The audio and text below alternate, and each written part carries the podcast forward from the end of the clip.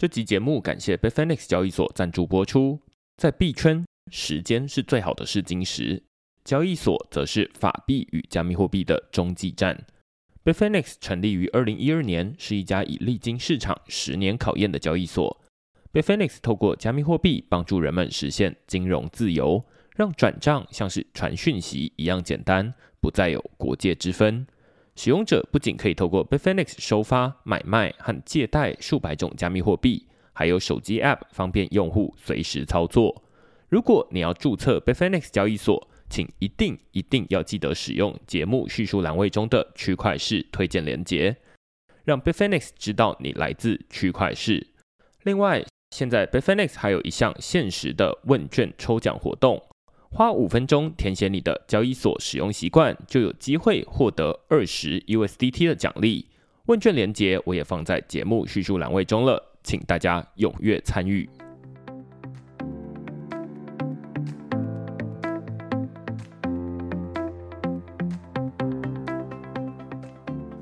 Hello，大家好，欢迎大家来到区块链的 Podcast，我是区块链的作者许明恩。先简单介绍一下区块链。区块是一个礼拜要出刊三封的 email 给付费的会员，那其中一封就是你现在听到的区块式 podcast。那另外两封我们讨论什么呢？第一封讨论的是这个 MakerDAO 的商业转型，从以太币到真实世界资产，叫做 RWA。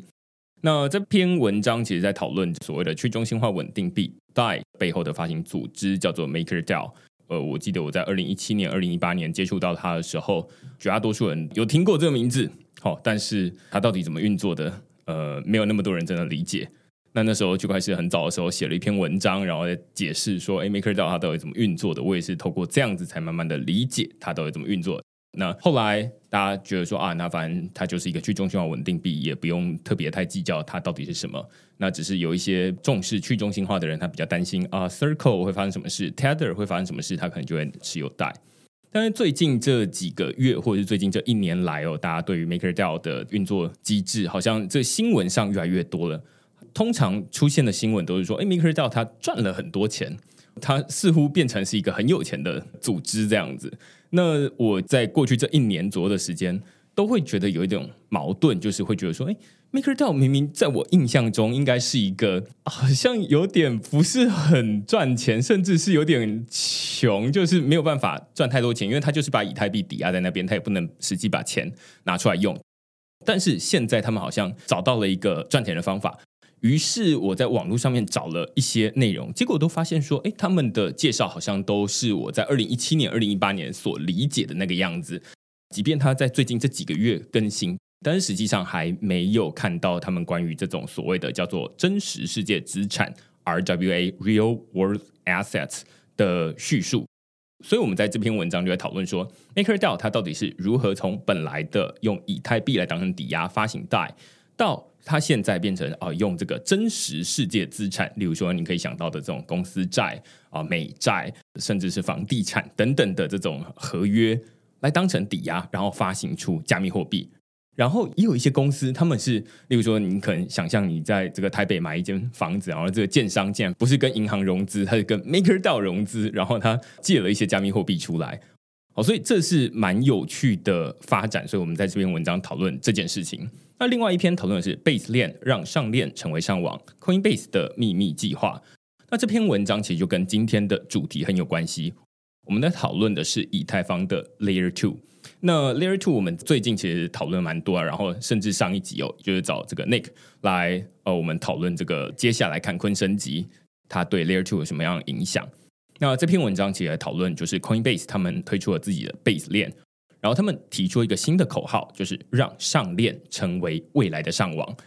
非常有趣啊，所以我们在这篇文章就讨论说，哎，上链跟上网有什么关系？呢这是不是碰轰啊？就是现在大家都会上网啊，那但是其实没什么人上链。然后大家也会问说，哎，现在上链到底有什么用？不就是一些买币然后炒币的东西吗？我们在这篇文章就来解释说，哎，那现在为什么上链这么无聊？其实以前上网其实也是一个需要克服重重难关，然后一开始也蛮无聊的。那只是到后来才会变得比较有趣，所以我们在这篇文章讨论这个主题。那如果大家对于这些主题有兴趣的话呢，欢迎到 Google 上面搜寻“区块式趋势的事”，你就可以找到所有的内容了。也欢迎大家用付费订阅来支持区块链的营运。那我们今天要来讨论以太坊的 Layer Two，但我们今天有一个更精确的讨论对象是以太坊的 Optimism。那为什么会讨论它呢？是因为最近这个区块链又要申请这个 Optimism 提出来啊，Retro PGF 追溯性空投。那如果你是这个区块链的付费会员的话，我相信你在五六月的时候，你应该会拿到一笔 OP 代币的空投。那接下来没有意外的话，明年二零二四年的一月，大家还会再收到另外一笔。那是因为区块链哎申请到了一笔钱，然后我会依照大家订阅的时间啦等等的，按比例发给大家。但好消息是，有的人可能今年的五月六月的时候拿到的是一千块，甚至有人可能两千块。但这一次 Optimism 他们要发出来的这个金额是上一次的三倍。好，所以你可以想象，就是上一次如果你拿到一千块，那这一次你有机会拿到三千块。那如果你上次拿到是两千块，那这次有机会拿到是六千块。当然，这是取决于这个区块是到底在这个评审最后的结果是怎么样。于是你可能会想说，啊，六千块这已经比这个订阅区块是一年的这个订阅费还要多，这个两倍甚至要三倍的金额了。那这个钱到底怎么来的？其实我自己也蛮好奇啊。反正遇到这种问题，就是问场务就对了。然后，所以我们今天就同样邀请 I'm Token 的这个首席科学家场务来跟我们讨论 Layer Two 它到底是如何赚钱的。我们先请场务跟大家打声招呼。嗨，大家好，我是常务。那现在在 M Token，不免俗再跟大家介绍一次 M Token 现在的业务。M Token 是一个那个去中心化的手机钱包。那主要的 user 分布在亚洲。那我们大概有一千五百万个 user。然后这是第一个业务，那第二个业务是我们自己有完整的去中心化交易所，我们叫 TOKEN。那到现在为止，总交易量就是超过大概两百五十亿美金。那现在一天大概就是一千万美金左右。第三个是我们有自己的硬体钱包，我们叫 MKey。那第四个是我们接下来在推的一个 Payment Solution，就接下来我们会发行一张像大家可能熟知的 Crypto.com 这种银行卡。那只是说，你用这个卡，你可以用 Crypto 来做还款的动作。那同样可以在新加坡的银行里面做一些法币的出入金。我不知道大家有没有发现，就是呃，场务这个开场会越来越长哦，就是会有越来越多这个产品可以跟大家介绍，然后会有新的东西这样子。那大家可以听得到，就是说，现在其实不只是长舞，它的涉涉猎领域本身就很广了。然后，I'm Token 它在做的事情，感觉好像也越来越多。从最一开始，感觉只是做一个钱包，那后来有这个去中央交易所，然后甚至刚刚说有卡片，对不对？是是，对啊。所以这其实就是代表是我接下来会有越来越多题目可以直接丢给他。所以今天其实也是其中一个啊，就是说我每次遇到这种关于加密货币，尤其在区块链上面它的如何运作，然后虽然我们绝大多数人大概都是只需要享受到结果就好，有点像是这种电灯嘛，绝大多数人会开灯，但是不一定每一个人都会接这种线路到底怎么接过来的。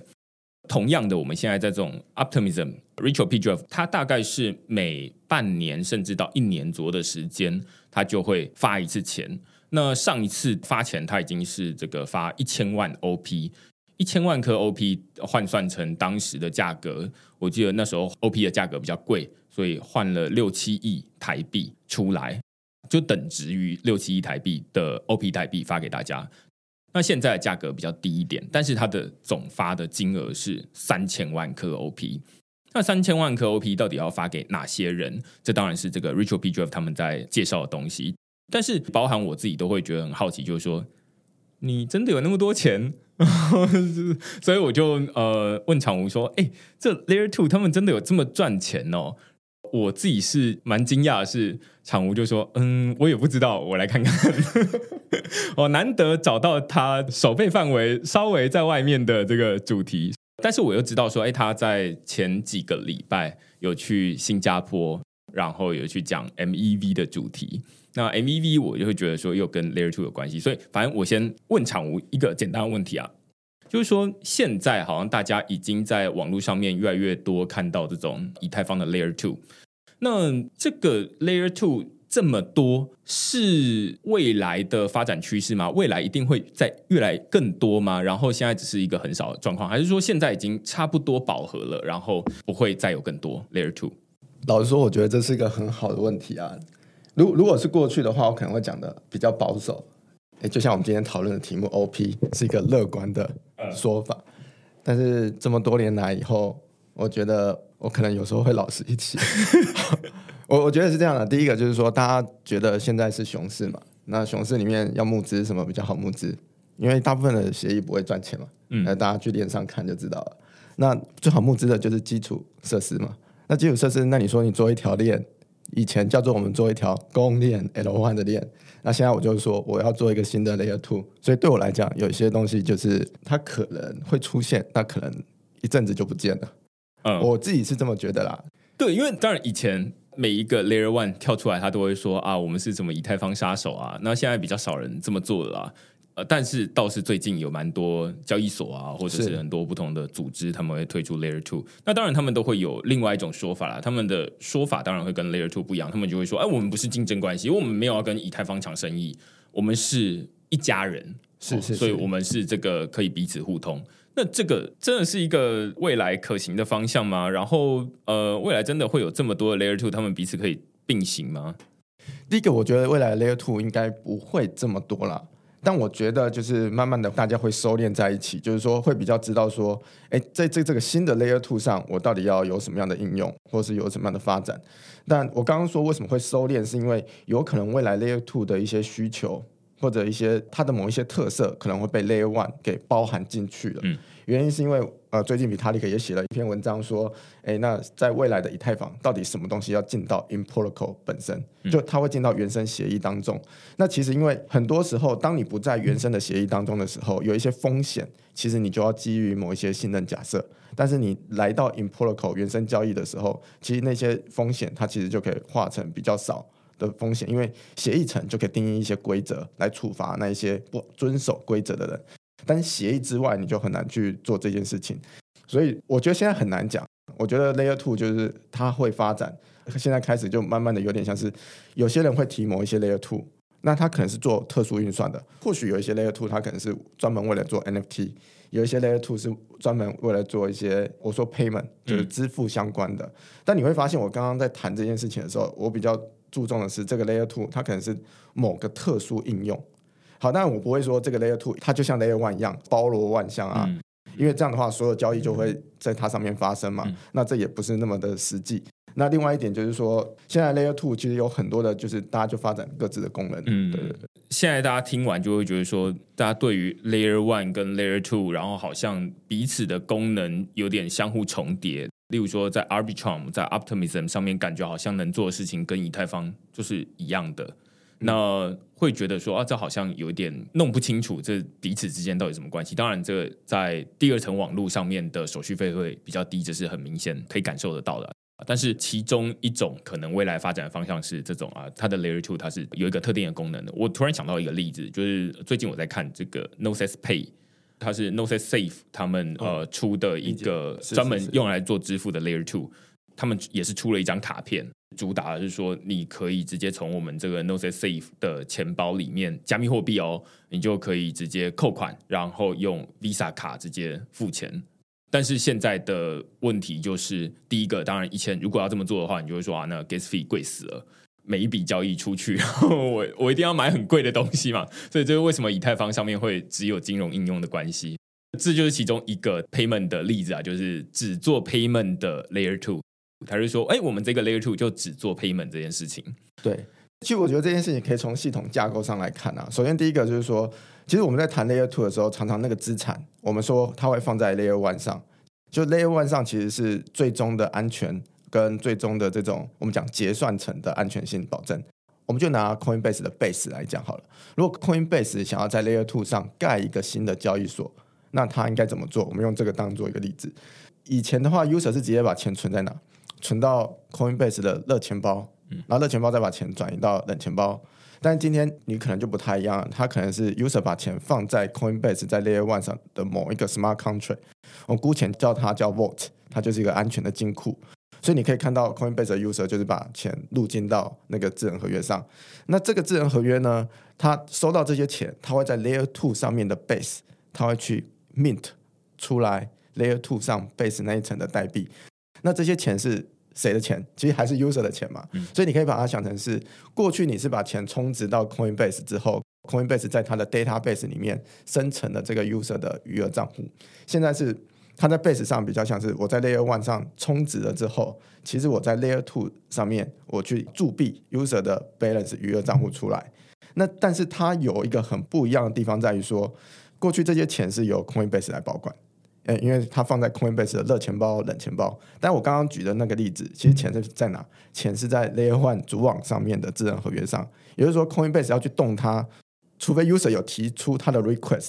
那我们也说，通常在 layer two 上面，当交易发生一些问题的时候，user 是有权利先逃走的。所以对 user 来讲，其实这已经跟原本中心化的交易所是一个两种不同的形态。那回头回来，那在 layer two 上，通常我们在讲 sequencer，就是你可能未来要讨论的一个角色，就他有点像是写账本的那个人。那从以前 Coinbase 的角度，就是哎，谁是这个资料库的管理者？他是负责，哎，每一笔交易进来，我就是去哪里做读跟写。那现在只是由这个 sequencer 来做这个事情。所以，其实，在 Layer Two，其实它是一个还是算是一个相对中心化的角色。你就把交易打到 sequencer 那边，让他去做整理，让他去做执行。但是，它的安全性变成在 Layer One 上保证，但它的效能在 Layer Two 上其实可以得到比较好的，呃，比较快速的扩展。对。他正好讲了一个鬼故事，然后未来说不定 Coinbase 他真的做了自己的去中心化交易所，然后真的是在以太坊上面，然后 Layer Two 是一个去中心化交易所，是有可能的。事情是一定是有可能的，我们就看这件事情好了。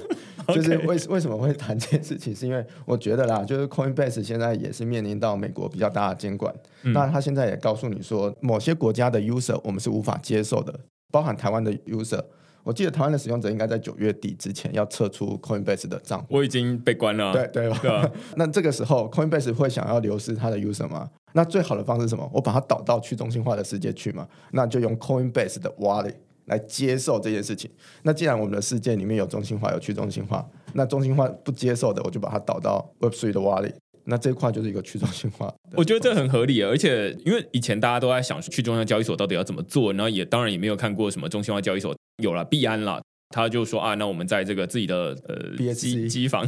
里面做了一个自己的交易所，但是我自己实际上不太会去用它，因为就会觉得说啊，那好像没有特别的需求。你倒是说 Coinbase，我就觉得说啊，那每一次看到心痒痒，因为我自己有在用 Coinbase Wallet。那 Coinbase Wallet 最近啊，它在最近这几个月，它在浏览器页面上面都会告诉你说啊，那现在我们又有什么新的活动，然后你可以赚多少钱。其实钱也不算很少，就是有时候是十美金，有时候是十五美金等等的加密货币。那所以你只要去完成这件事情，你就可以赚一笔钱。但是他当然也怕大家撸钱，就是你开了十几个钱包，所以他就是要求你一定要通过 Coinbase 的账号的验证。但是问题是台湾人就是最近被关账号了，对，所以我每次都看到啊，那那里有二十五块，但我赚不到，赚不到，就觉得很讨厌。那但是你刚刚说呃。Coinbase 它也不想要流失这些用户，虽然我自己本身没有在 Coinbase 上面做交易，但是我偶尔就是会去用用看它上面啊到底有什么东西，或者是我拿到一些钱之后，我会在上面卖掉，然后再提领出来。这对他来说，可能多少都是一些这个交易量。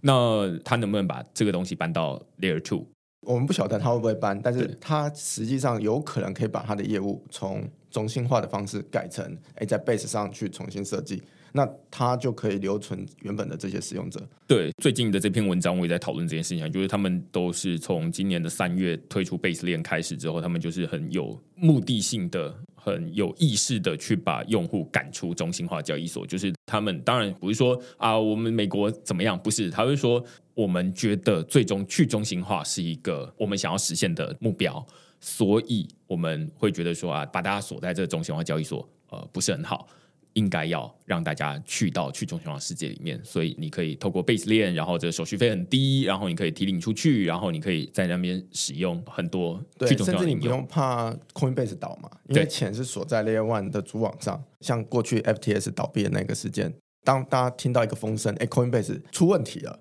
那这个时候大家会在 Layer Two 送一个我要离开 Layer Two 的讯息，然后接着我就从我的 Layer One 把我该有的钱我就提走了。因为 Coinbase 一定会比你晚，因为通常这个时间可能需要七天，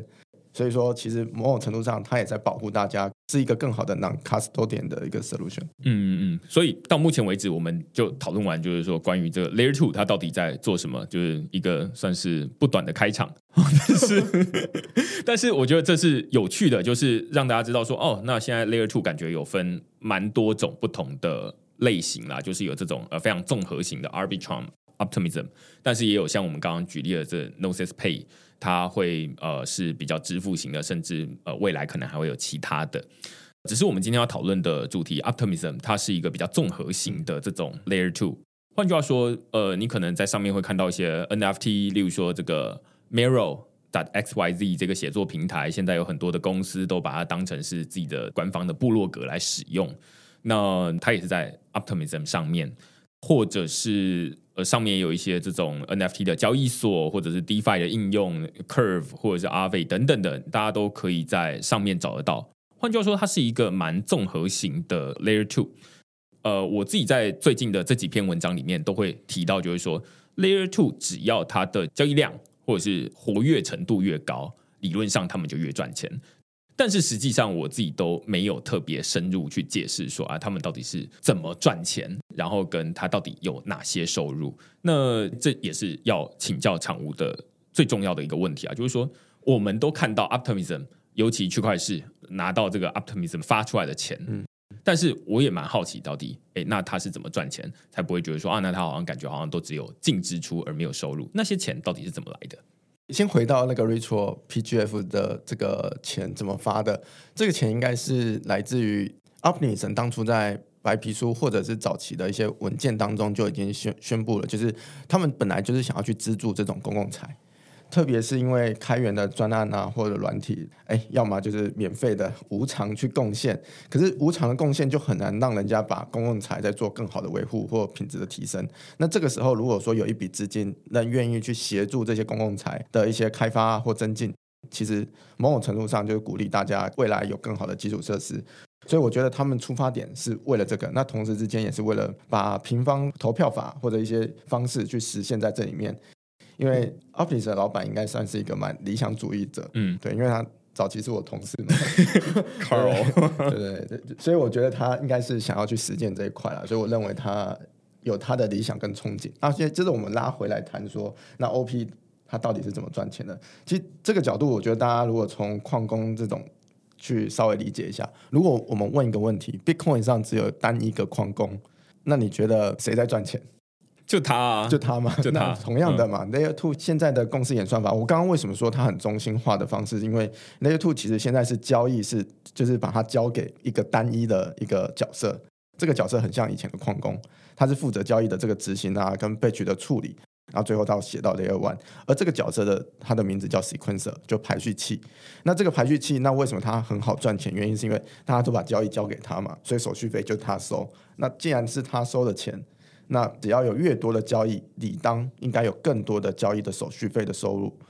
当然他就能够吃下这块的收入啊，跟获益。对，那你你说我们讲以太坊或 Bitcoin，那他比较没有办法做这件事情，原因是因为不管是矿工也好，Bitcoin 的矿工也好，以太坊的 Validator 也好，因为它不是单一个人可以去累积这些交易的手续费，所以它其实是分散的。所以我们会说，哎，矿工会会问矿工说，哎，你这个月赚多少收入？是因为我们不确定他可以拿到多少，除非看他的算力。那我们问以太坊这边，我们可能也要看他质押了多少个 ETH。可是回到 Layer Two 就不一样了，因为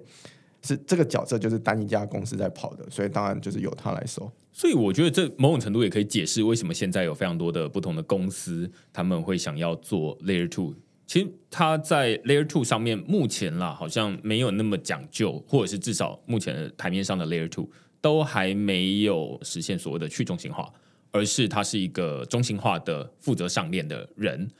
所以你可以把 Layer Two 想象成我们跟区块链之间的一个桥梁。我们本来都是直接写交易到以太坊上面去，所以手续费很贵。但是我们现在大家都说啊，这个 Layer Two 是未来的趋势嘛，所以呃，我们接下来使用的都会是 Layer Two，有可能使用 Arbitrum、使用 Optimism 等等 PGN、Base 链等等的。那所以你都是委托他们去帮你把这些交易放到以太坊上面去，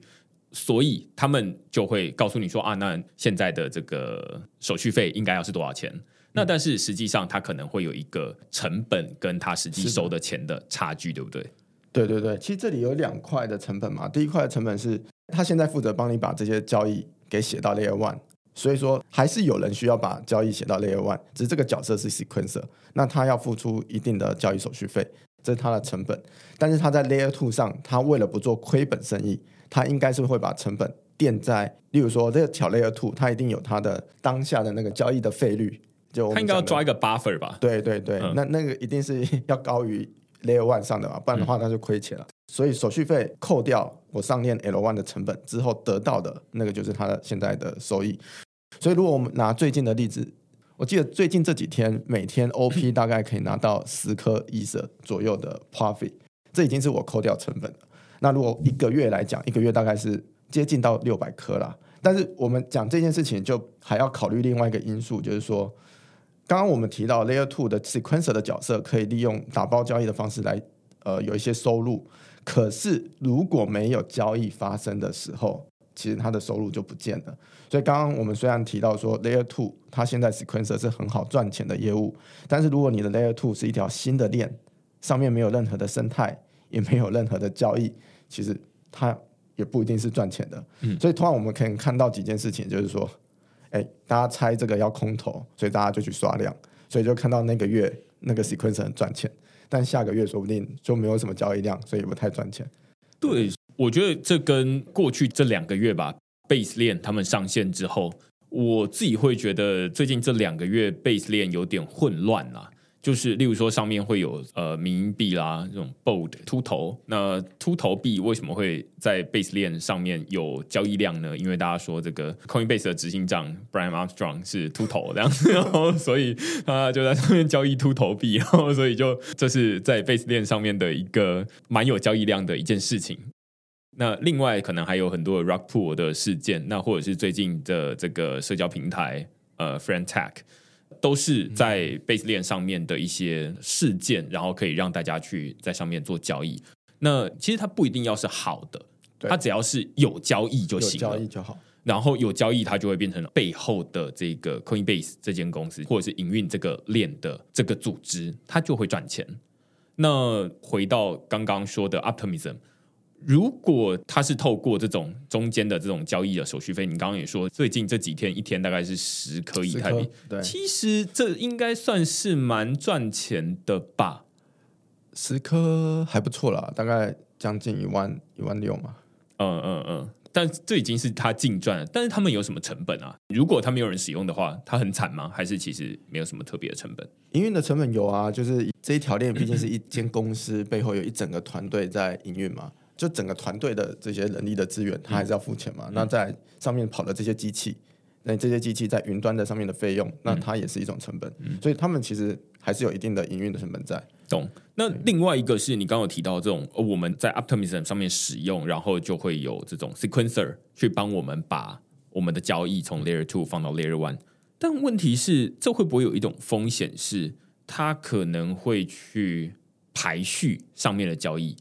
我记得之前区块是在文章里面会讨论到，就是说，这其实从矿工从以太坊的这种 POW，然后到现在，嗯，其实就已经有一个很明显的讨论，就是关于所谓的呃 MEV，是是是以，前是叫做 minor extractable value，那后来变成 maximal extractable value。那 anyway，反正就是负责帮你上链的这个人，他可以去调整一下这种交易的先后顺序，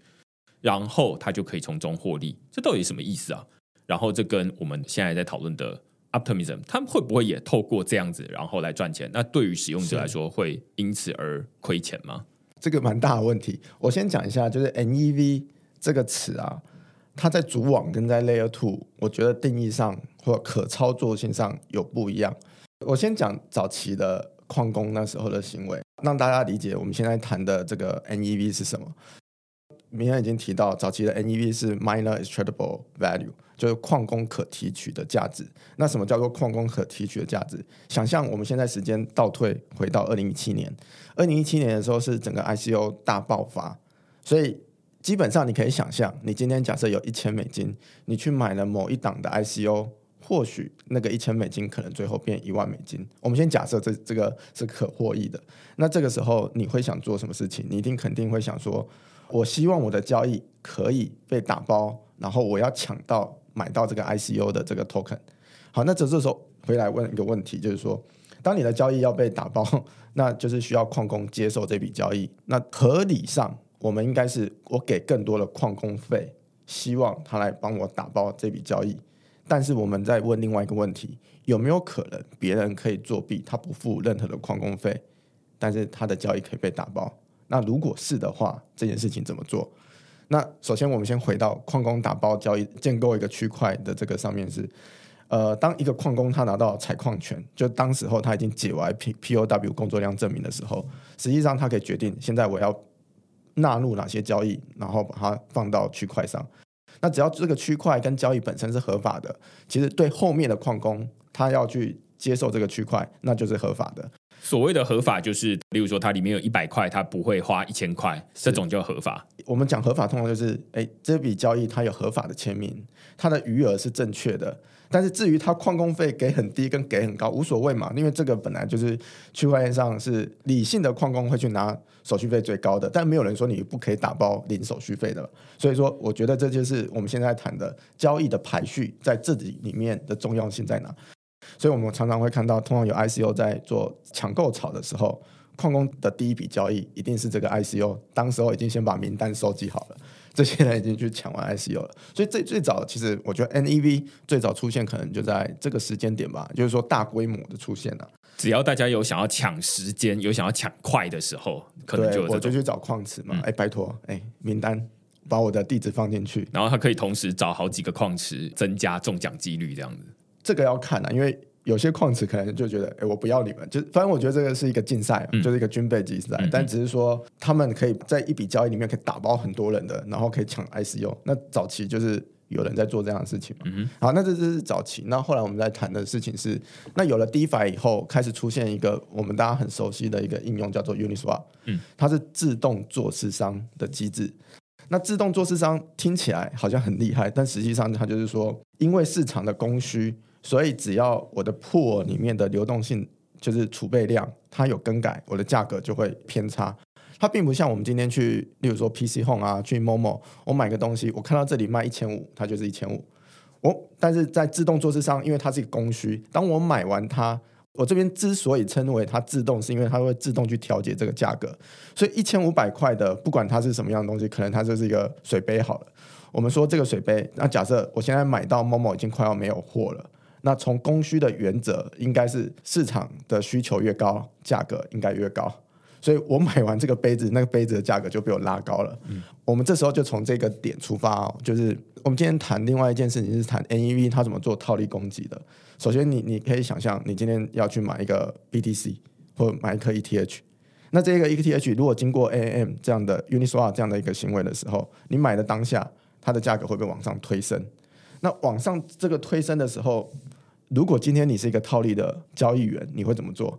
你会想说，那我去其他地方买来卖给他？没错，所以这个就是一个很简单的一个套利行为嘛。所以我可能去 u s Swap，我可能去 Balance，反正我找一个最低价的地方，我把它卖回来。那这时候 Uniswap 的里面的那个价格就被 Rebalance 被平衡回来了。那这个就是一个套利的行为。好，那我们再想一下，这个行为会发生在哪？它是不是应该会发生在谁能决定这个区块？被构建的当下，嗯，因为当我收到这笔交易，我发现他是在做 Uniswap 上面的某某一个单向单边的交易的时候，那作为一个区块的 Builder，我是不是就会想要在它的后面再插一笔交易？就你刚刚说的，我去其他的市场买回来。卖掉赚中间的价差，这就是螳螂捕蝉，黄雀在后嘛。反正你就是看到，哎，前面有这个螳螂在捕蝉呢，你就想说，哎，那我跟着它后面两个一起吃，这样是啊，是啊，是啊，啊，这这是一种。然后最恶劣的行为，通常我们把它叫三明治攻击。我们刚刚讲的是我去另外一边的市场，然后买低价的回来，再卖回到另一个市场。那有一种三明治攻击，它比较像是说我一样在愿意说，我看到你要你，我发现你要买一色了。我故意插在你前面去买一色，我把它它价格先推高，所以你会买贵。而你买贵的时候，我在你后面我再卖掉。因为通常我们在做这些交易的时候，我们有一个东西叫 slippage，就滑价滑点。那这个滑点如果不设的时候，我确实可以卖你很贵。哎，我故意就卖你一万块，本来一块的东西我炒到一万块都没关系。但是因为有滑点，所以说假设你买的量一万美金，那一 percent 的滑点就是只要超过一百块，那这个交易就会失败嘛。所以我能够赚的钱或我能够套利出来的最大值。其实就是那一百美金，所以我不会故意把价格推到那么高，反正就刚刚好让你九十九，对对对，就是不要超过这样就可以了。那我就中间赚取这个最大的这个值。所以我们看到两种东西哦，一个是三明治供给，那这就是你说的，就是说它对 user 来讲比较不利的，因为它是把 user 的钱尽可能去套出最大的价值。嗯。那第二个是什么？第二个是我做我跟在你后面，我做一个 background，嗯，我我姑且把它叫尾随交易。那这个尾随交易，它并不是说我在前面我就是要去占你便宜，我只是在另外一个市场，然后再做一个 rebalance 去赚后面的这个价差。反正他不赚，后面还会有其他人再把它赚回来，就有点像那种两个水池，他们中间有一个水管，它最终一定是会平衡在一起的。没错，没错，对，这这个东西就是过去在这几年 DeFi 这个世界开始有了这种自动做市商，那后面就有很多这些套利的一些利益，那这个利益其实挺大的。回到你前面问我的，你觉得 Layer Two 上如果做 NEV，他们会不会去套利 User 的钱？我们接下来要解释这件事情了。首先，在 Layer Two 上，因为是 Sequencer 在排序，如果你今天去做三明治攻击，你觉得未来这条链会有人用吗？呃，我就不会用了。好，所以我们先假设，如果你是一个还是想赚钱的 Sequencer，但你起码先不做不道德的行为，嗯，但你可以做尾随交易，尾随交易是可以的。好，但是其实你会发现这块利润没有那么多。其实。这个也取决于你现在 Layer Two 有多少的交易量是真的跟 Uniswap 这个相关。没有套利的行为，你怎么样去触发这个交易量也是一个问题啊。所以其实 Layer Two 没有大家想象中严重。回头我们再来谈 Polygon，Polygon 这个两百个 million 又是怎么来的？首先 Polygon 不是个 Layer Two，它是个侧链，而这个侧链是有一群的 Validator 在维护一个共识演算法。好，那既然是一群的 Validator，那就跟以前矿池就没有什么两样嘛，我就去贿赂他就好了。嗯，所以这个两百 million 大概就是这么来的。哦，好，那再回到以太坊的生态，那以太坊的生态现在因为已经不是矿池的这种模式了，就不是矿工运行的这种模式。以前在矿池的话，会有这几个主要的大矿池去把持这些利益，但是因为现在已经转成 validator，那我为什么会说矿池跟转成 validator 后不太一样？是因为我并不会晓得说每一次下一下一轮的 validator 是谁，所以我没有办法去贿，我要去贿赂他没有那么方便。以前有一个矿池的角色在那里，我我请他去做这件事情是很明确的。可在 validator 的角色，虽然每一次乱数选出来，我有一定的时间可以知道他是谁，但不是那么容易。对，所以说这块现在也没有那么好。但是这块现在好的地方就在于，现在整个市场可以重新分配了。这是什么意思呢？也就是因为我今天我做一个 validator。当我发现有一些 NEV 的价值的时候，这个时候应该说市场上会出现几种人。我我先用两种角色来形容就好，因为如果分太多可能不好说明。首先就是我今天是一个验验证器，那我不一定自己知道怎么做套利，就我就是一个我把三十二颗一舍抵押的人。对对，那我又不知道怎么做套利，我怎么知道可以去做尾随交易这件事情？所以这些人就拿不到任何的 NEV 收入。嗯，可是我们又希望这个人可以拿到 NEV 的收入，怎么办？哎，那这时候大家就提出来一个机制，叫做 PBS，PBS 就是 Proposal Build Separation。对，那它指的就是说，我们能不能把区块打包区块的这个交易的排序权交给一个专业的人？你你把它排好，那你排好之后，中间可以赚更多的钱，那对我也比较有利嘛。我是一个 validator，我是负责产生区块广播出去的人。可是因为我没有，我本身没有这个专业的能力，不如你来做。然后你来，然后这时候就会有很多类似这样的人，他们会说：“哎，你帮我打包区块，我可以赚十块，但是我愿意分一块钱给你。”啊，另外一个人可能说：“我赚十一块，但是我愿意分两块钱给你。”那你觉得 validator 会选择什么？他会选择标价最高的，愿意给我 profit 最高的，那我就把它收下来。对，所以现在大概是一个这样的一个方式在哦。所以以前的这种呃，如果是 POW，就是这种最古早时候的矿工，他其实是这两件事情是呃合在同一个人做。他就是除了要上链之外，它还可以决定排序。那这种决定排序，它就有两种，一种是比较好的，就是所谓的尾随交易，它其实反正就是让两个市场平衡。那这其实，在中心化交易所也很常见嘛。大家如果在套利的话，例如说这个看到，哎，这边 USDT 比较便宜，那边 USDT 比较贵，那我就可以在便宜的地方买一点，然后去贵的地方卖掉，然后再把钱转回来，然后再做一次。所以这其实，在加密货币领域里面，或者是甚至在整个货币市场上面，都是整个都是这么做的。对对对对，呃，尾随交易其实不是一个坏事，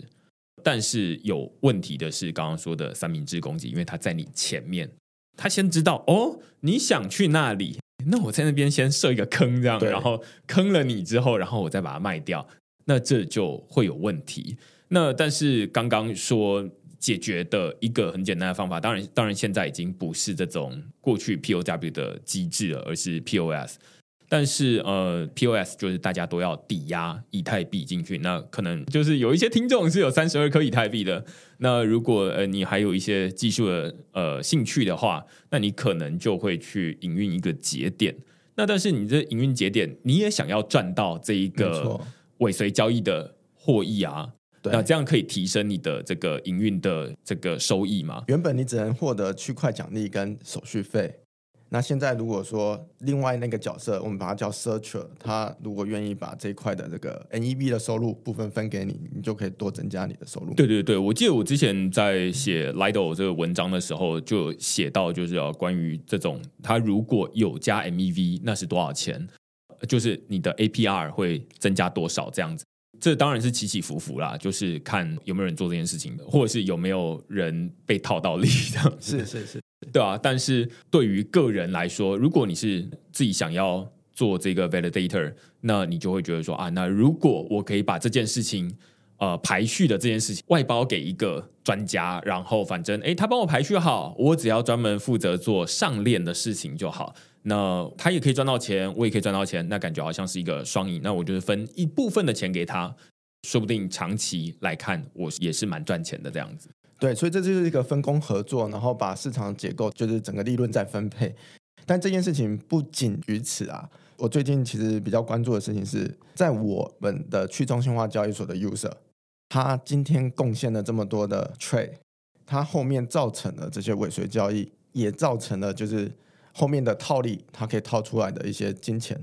有没有可能我们把这样的一个收益重新再做一个新的分配？过去在矿空那个时代，可能就是矿池跟套利者之间在合作做这样的事情。那在 POS 转到 POS 之后，可能就是 NEV 的 searcher 跟 proposer 这两个角色在赚取这中间的这个利差。那第三个就是说，现在有没有可能我们把部分的钱拿回来分回来给 user？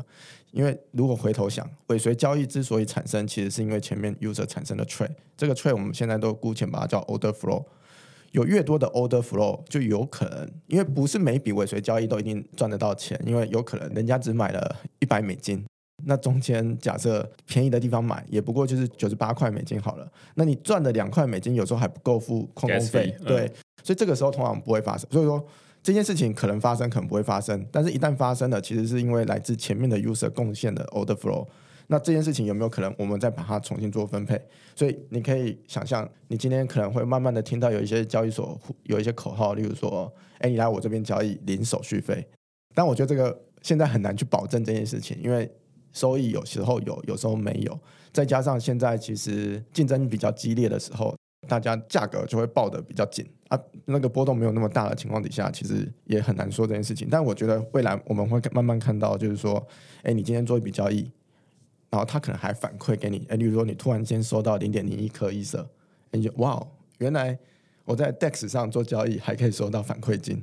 这个其实就是像我们自己未来在十一月份可能就会去主打这个事情。蛮有趣的，就是呃，这是以前这种感觉，这种中心化交易所它比较难做到，或者是说它比较不会特别有这么多的竞争啦。因为你感觉好像就是所有去中心化交易所，大家都在同一个赛场上面竞争。于是我可以想说啊，那怎么去设计那一个经济诱因？例如说啊，那感觉好像钱是从你这边来的，然后如果诶我们把你这些钱再重新收回来，不是自己放在自己口袋里面，而是还可以再回过头来。放在你这边，那会不会你愿意把交易放到我们这边来做交易，而不是到其他交易所？这感觉好像蛮不一样的。但是我想要回来哦，就是呃，我们提到就是说，optimism 它其中一个收入来源是来自于大家付给他是 Layer Two 的 gas fee，然后跟它实际放上 Layer One 的成本之间的价差，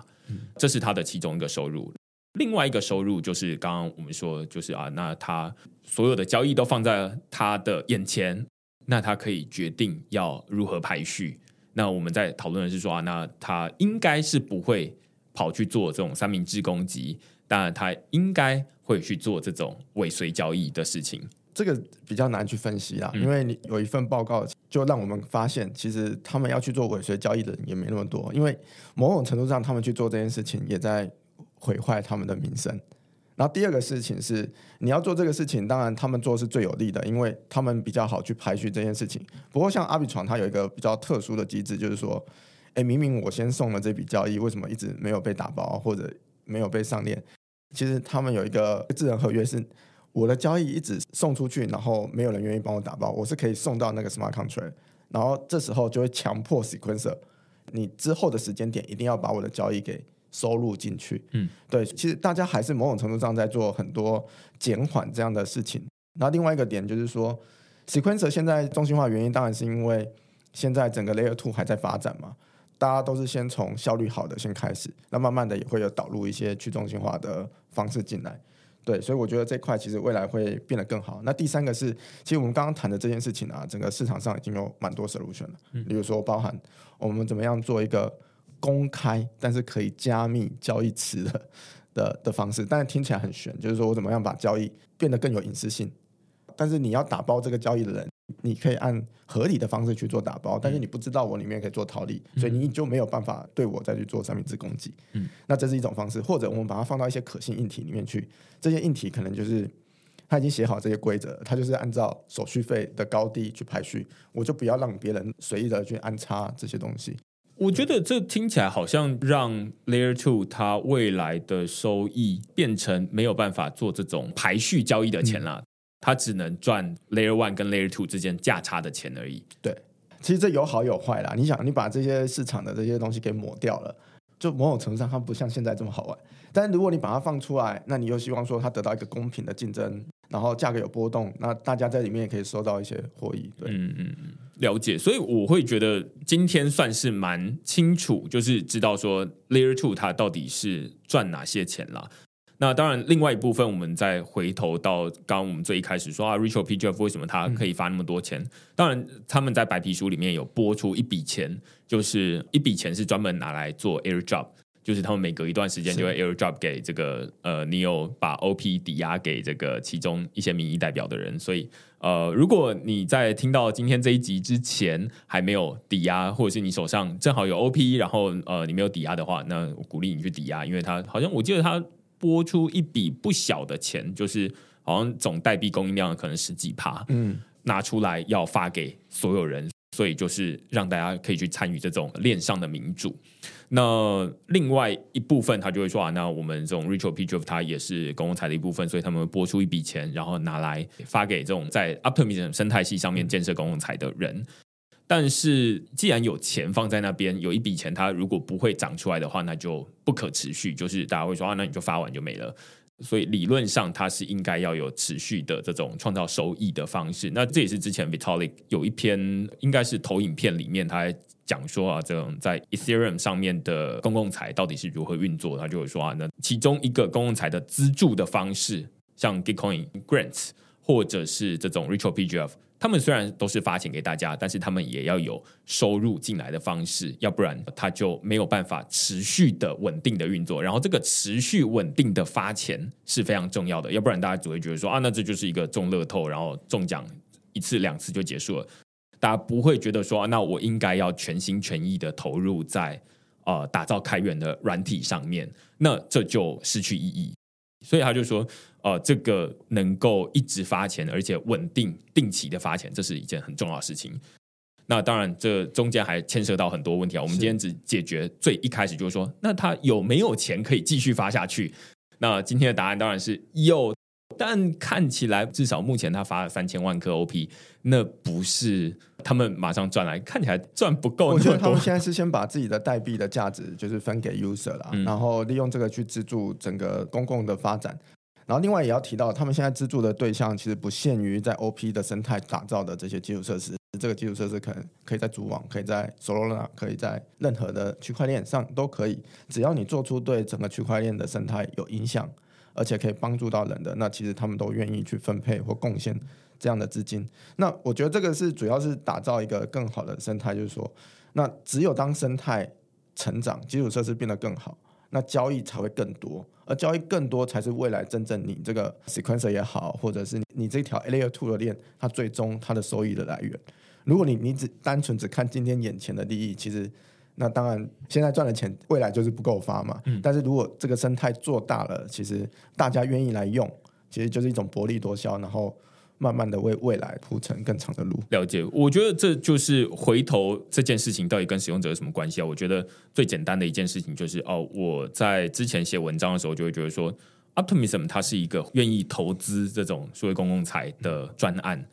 所以你在使用 Layer Two 的时候，你可能可以选择，例如说使用 Arbitrum、使用 Optimism、使用 Base 等等的。那既然哎，我从他这边获利，我就会想说啊，那我优先使用 Optimism，然后让他可以赚得那中间的价差。对，而且我我觉得可以鼓励更多大家，就是说 Optimism 它的角度不是只放在开发者，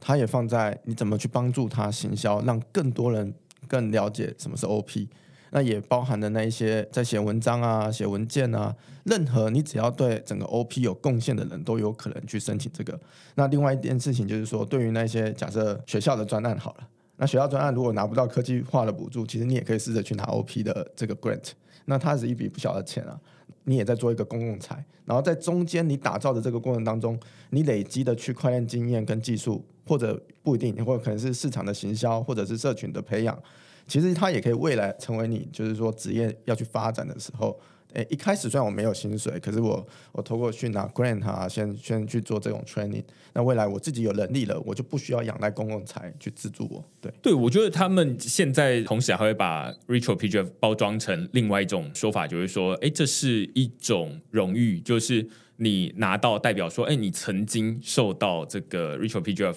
呃或者是 optimism 生态系的认可。说，哎，我们觉得你有价值，所以我们才给你钱，这样子。一方面鼓励大家去使用 Optimism 这个 Layer Two，然后另外一方面也鼓励大家，就是呃，如果你觉得哎，你手上有关于这种，无论你有技能或者是你有产出，然后跟 Optimism 生态系有关，或者是跟 OP Stack 这个基础设施有关的话，那你都可以去申请。对，而且很有意思的就是说，他们每次在发完这些公共财的资金之后。他们都会做一个检讨，对，哎，检讨我们这一次选出来的这些 project，哎，我们哪里做不够好？我们下次投票可以怎么样去办理？那例如说，怎么让工具变得更好用？这都有可能。那他们也发现一件事情，就是说，很多人，例如说，我们在使用一个很好的工具，可是我却不愿意去帮他提名，所以他发现其中有一些 project 是我自己去提名自己。那老实说，不是应该我们这些使用者在使用它？应该是我们这个使用者去帮助他提名，但这是这这是一个观察跟现象啊。那我觉得最有趣的是一个是他们也观察到很少的中文圈的贡献者在这里面拿到放的。好，那这个其实也是一个很好的议题。如果你持续关注这件事情，你也可以在上面去提案，怎么让不同语言，特别是非英语系的国家的开发者会有贡献的人，可以参与到这里面来。我相信，如果愿意去提案这样的人，应该也可以得到一笔不少的贡献。对，反正就是区块链之前就是有在 Rachel P Drive 二的时候观察到有一百九十五个专案，然后其中只有两个就包含区块链，然后跟另外一个是呃中文的内容，另外一个是做 Optimism 的 Podcast。就这样而已，所以该如何让这件事情变得更好？之后区块链会写一篇文章，来告诉，就是呃，其实他们在 Rachel P. Drive 三的时候有一个设计，然后他们有在讨论说啊，那从二里面学习，然后呃，怎么让三变得更好？当然，我觉得中文一直是一个很大的问题啊，就是或者语言是一个很大的问题，因为绝大多数我们都常常在文章里面说，就是中文的读者。在电脑里面，如果我看不懂英文的话，我会装 Google Translator，我会把英文翻译成中文。但我没有看过英文的读者，他会在里面装 Google Translator，把中文翻译成英文。我没有看过这种人，那所以你就会变成说，你的中文的资讯你本身很难传递，那你很难在世界上被看到。那你该如何让它被看到？一部分你要仰赖在地的社群，但是呃，另外一部分像区块链现在就是把中文内容翻译成英文，然后发在上面，然后让英文的读者他也可以无痛看得到。那反正这就是大家可以在上面参与的东西啊。好，对吧、那今天非常感谢常吴来跟我们讨论这个 Optimism 的运作，然后跟它到底如何获得收益。那如果大家喜欢今天这个主题的话，欢迎到 Google 上面搜寻区块市，也欢迎大家用付费订阅啊来支持区块市的营运。那我们就下个礼拜再见喽，拜拜拜拜。